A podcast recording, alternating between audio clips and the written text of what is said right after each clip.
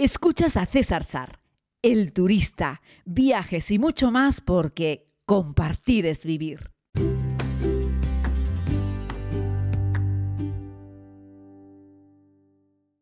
Muy buenos días a todos y a todas, querida comunidad. Les hago este podcast desde Malta y bueno, eh, como dice el enunciado de este podcast, nos hemos vuelto locos. Los hoteles también se han vuelto locos. Y alguien tiene que decirlo y a mí no me importa ser el que dé un paso también adelante, otros también lo están haciendo, hay que decirlo hay que evidenciarlo.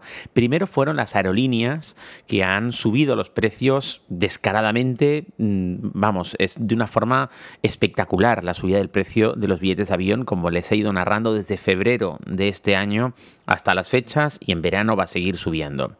Pero es que a esto se han, sumido, se han sumado también los hoteles, los hoteles. ¿Por qué? Bueno, el análisis rápido y sencillo es fácil. Se han dado cuenta que hay mucha demanda y que quieren recuperar lo antes posible pues todas las pérdidas ocasionadas en casi dos años de pandemia. Y oye, están en su derecho, pero yo también estoy en mi derecho de ponerme delante de ese micrófono y decir que, no me parece bien, que me parece, vamos, fatal. Eh, y creo que deberían aflojar un poco. ¿Saben por qué? Porque dentro de dos años, cuando esto vuelva a la normalidad, yo seguiré aquí para recordarles, para recordarles que están siendo abusivos. Porque la gente tiene muchas ganas de viajar, muchas ganas de salir, y la gente ahora está pagando lo que sea, con tal de poder escaparse unos días. Pero hombre, tampoco hay que pasarse. Estamos viendo cómo hoteles eh, por ejemplo, de la cadena Ibis, de la cadena Budget, eh, hoteles económicos, es el mismo grupo, el grupo Accor Hoteles, está duplicando el precio en hoteles tipo cabin, en hoteles de estos que es todo prefabricado. El baño es prefabricado, la, la cama es una especie de cama rara que no llega a ser una cama matrimonio, pero es una medio litera porque así la pueden vender como individual, como doble o como triple. En fin, este tipo de hotel eh, muy básico, muy para escapar, bueno, muy budget, que es el típico hotel a las afueras de una ciudad o que está cerca de un polígono o de un centro de congresos o que está cerca de un aeropuerto, este tipo de hoteles, ¿no? Eh, bueno, estos tipos de hoteles que han sido siempre de 50, 60, 70 euros, están en 150, 190, 200 euros. Nos hemos vuelto locos absolutamente. Y yo estoy en contra. Y lo que les quiero decir, y entiendo que, haya, que hay mucha demanda, eh, por lo tanto, entiendo que suba el precio. Pero no pueden duplicar el precio de un hotel manguichungui. No pueden. Bueno, ni los hoteles de lujo también deberían subir el precio al doble. Es que me parece una exageración. Eh, estáis abusando de los clientes. Y los clientes, pues también tenemos la posibilidad de hablar y de decirlo.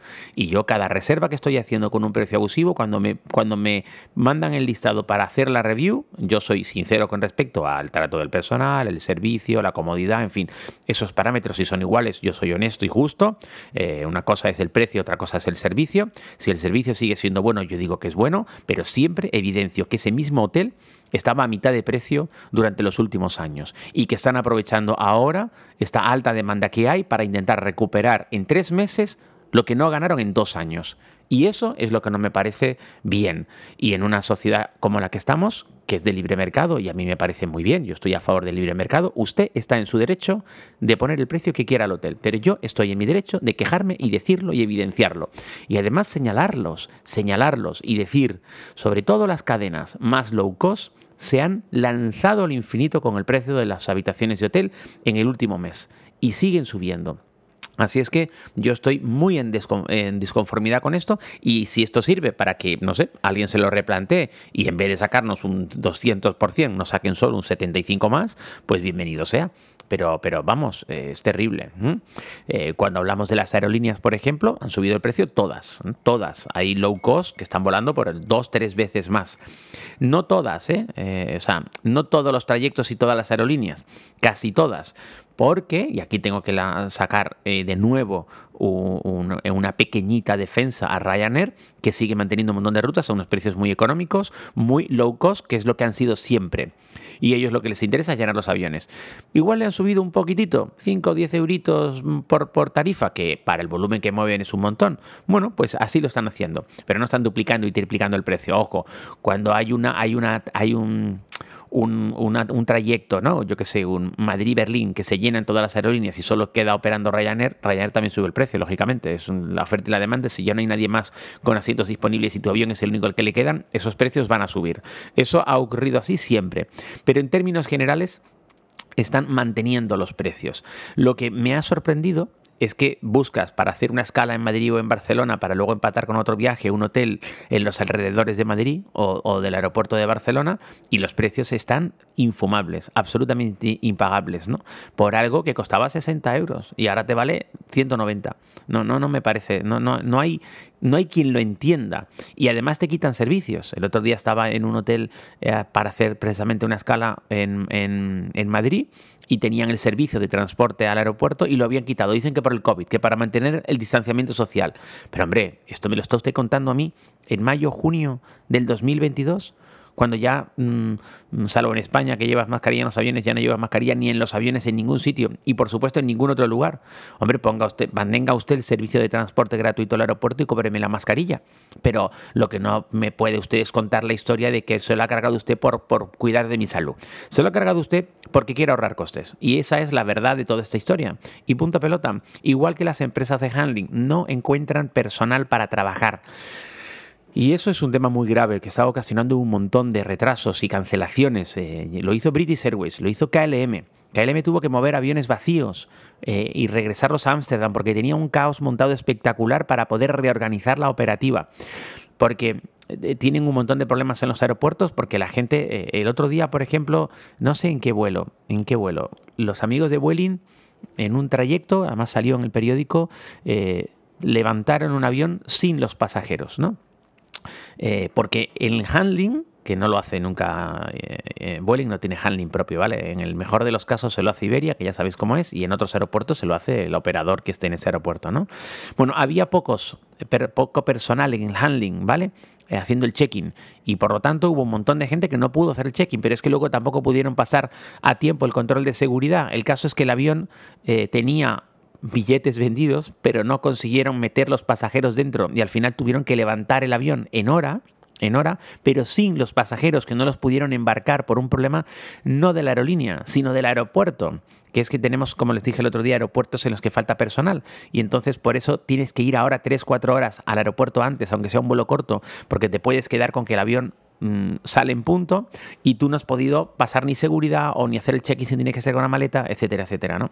Y luego, por cierto, escuchaba en las redes sociales a la gente criticar, en este caso a Vueling, por levantar el avión sin sus pasajeros. Pero es que ese avión tiene una operatividad, eh, una, una, operación, y ese avión tiene que salir de un sitio A a un sitio B para del B volver al A o del B ir al C. Es decir, hay otros 170 pasajeros esperando en otro aeropuerto. Y si el aeropuerto A es el que te ha provocado el problema, ¿eh? el que no ha, no ha eh, la fluidez del propio aeropuerto no permite que tus clientes lleguen al avión a la hora, tú tienes que tomar una decisión o esperar y llevarte a estos con retraso y hacer esperar a los siguientes y a lo mejor a los siguientes los siguientes, porque a veces un avión hace seis saltos en un día, o despegar sin la gente, con tal de no hacer esperar a los siguientes tres grupos de pasajeros que van a volar en ese avión a lo largo de la jornada. ¿no? Es difícil de entender como pasajero, por supuesto. Tú ves el avión ahí y dices, hostia puta, se están yendo sin mí, sin mí y sin 160 pasajeros más. Pero eh, eh, a veces las aerolíneas hacen estas cosas y toman estas decisiones. Igual que hay un montón de veces que una aerolínea sale y se deja las maletas. Se las deja por, varias razones, ¿no? A veces por peso, porque no les interesa llevarla en esa bodega, porque la bodega la llenaron de otros productos que le dieron más dinero y esas maletas se la van a llevar. No sé si sabéis que hay empresas de aviación que llevan maletas de, un sitio a otro. Y a veces dejan las maletas porque o porque pesa y no quieren llevarlas, o porque ya vendieron la bodega a mejor precio y no quieren llevarlas, o a veces no las llevan el propio aeropuerto es quien no llegó a tiempo a meter las maletas en la bodega del avión.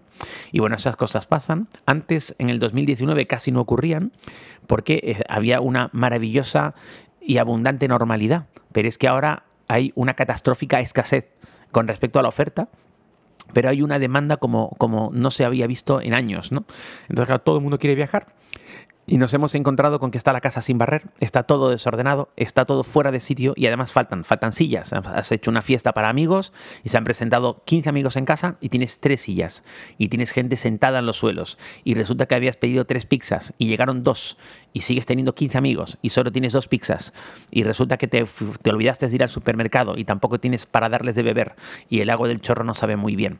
En fin, es un desastre máximo lo que está ocurriendo y lo que va a seguir ocurriendo este verano porque ya te digo, esto está pudiendo por encima de la operatividad de las aerolíneas. Porque una cosa es lo que las aerolíneas son capaces de hacer y de organizar, que os sorprendería ver lo bien organizadas que están algunas y la capacidad que tienen de reordenar todo su sistema eh, de vuelos y luego es lidiar con los aeropuertos, porque si tú tienes una operatividad con un aeropuerto que no da más de sí, que está saturado y no tiene personal, y aunque busquen gente, no están encontrando gente para trabajar. ¿Y sabéis por qué?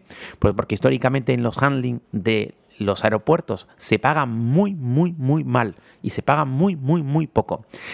Y ahí sí es culpa de los operadores, porque en las épocas de bonanza, en las épocas en las que había un montón de dinero, en las épocas en las que los aeropuertos estaban llenos de gente que pagaban tasas de aeropuerto, las empresas de handling podían haber mejorado eh, los contratos laborales y los salarios que se pagan a las personas que trabajan en el handling. Y ahora no se verían con la situación de los echamos por los durante la pandemia y ahora la gente se ha buscado la vida y no quiere volver a ese sector tan duro y tan mal pagado. Hoy me estoy dando el gusto en el podcast, ¿eh? la verdad es que sí. Un repasito para todos. ¿eh? El sector hotelero. ¿Qué les digo? Que hombre, córtense un poco, por favor. Piensen, piensen en nosotros. No nos maltraten como clientes. No nos maltraten, por favor. ¿eh?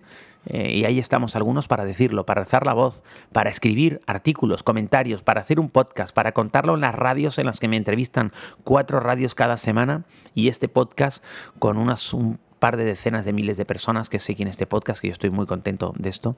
Y la verdad es que es una auténtica, un auténtico lujo saber que somos tantos en esta pequeña, pero cada vez más abundante comunidad, eh, hablando de viajes cada día. Hoy lo siento, pero tenía que decirlo. Sé que escuchan el podcast personas del sector turístico, personas de hoteles, directores de hoteles.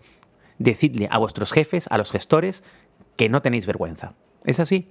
Intentad ganar más, lo entiendo, pero de a poquito, demonios, ¿vale? O sea, intentad recuperar estos dos años no en tres meses. Recuperad estos dos años, yo qué sé, en un año, en un año y medio, subiéndose el precio, pero no de esta manera.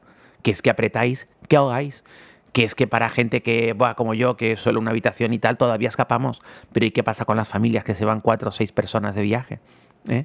¿Cómo pagan esos viajes? con las aerolíneas por un lado dándonos hostias y por el otro lado ahora también los hoteles, que luego nos decís que nos quedemos en España y en Canarias. ¿A estos precios? ¿A estos precios? ¿Queréis que nos quedemos en Canarias y en España, que no viajemos fuera? ¿A estos precios de hotel? ¿De verdad? Por favor.